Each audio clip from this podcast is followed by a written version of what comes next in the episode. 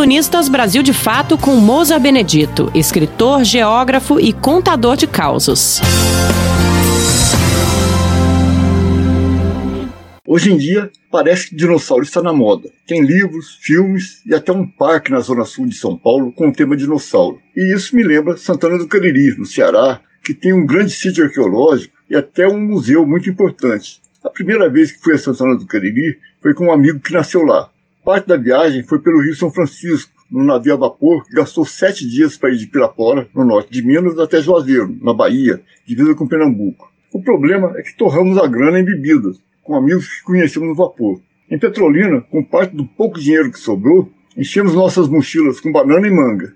E viajamos de carona, almoçando banana e comendo manga como sobremesa, jantando manga e comendo banana como sobremesa. Em Santana do Cariri, nos empanturramos de comida todos os dias. Depois de uma semana lá, meu amigo ficou com a família eu peguei uma carona até Nova Olinda, onde deveria pegar outra para o Crato e continuar rumo a São Paulo. Eu usava um chapéu de vaqueiro para me proteger do sol e a minha barba preta ficava ruiva pela poeira. Em Nova Olinda, terra de baixinhos e de barba rala, eu era diferente, bem mais alto e barbado. Perguntei onde era bom para pegar carona para o Crato e me mostraram um bar na praça. Tudo quanto é carro que vai para o Crato, para ali, me falaram. Pensei em tomar uma cerveja enquanto esperava a carona, mas contei os trocados que me restavam e não dava. Fiquei então num banco da praça, imaginando se conseguiria chegar de volta em São Paulo. Quando parasse um carro em frente ao bar, eu correria para lá e minutos depois chegou um maluco daqueles bem sujos e sentou-se num banco em frente.